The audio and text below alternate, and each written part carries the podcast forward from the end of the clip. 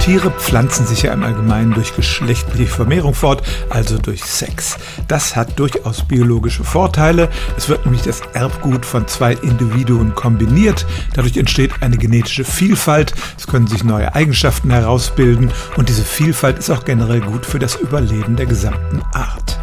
Bei manchen Tierarten ist es so, dass die Weibchen manchmal, wenn es nicht genug Männchen gibt, auf die sogenannte Parthenogenese zurückgreifen. Da entsteht der Nachwuchs aus unbefruchteten weiblichen Eiern und die Kinder sind Klone ihrer Mutter. Aber es gibt tatsächlich in Mexiko und im Süden der USA ein paar Echsenarten. Da haben sich die Weibchen offenbar gesagt, wenn das ohne Männer klappt, warum verzichten wir nicht ganz auf sie?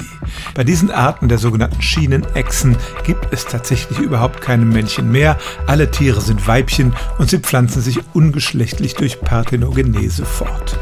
Offenbar klappt das auch weiterhin ganz gut. Die Arten sind nicht vom Aussterben bedroht, trotz der Nachteile, die ich eben erwähnt habe.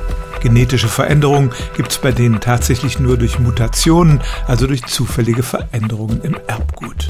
Also ein seltenes Phänomen, das im Tierreich einzigartig zu sein scheint. Bei diesen Eidechsenarten gibt es tatsächlich nur Weibchen und keine Männchen. Stellen auch Sie Ihre alltäglichste Frage unter stimmt's at radio1.de.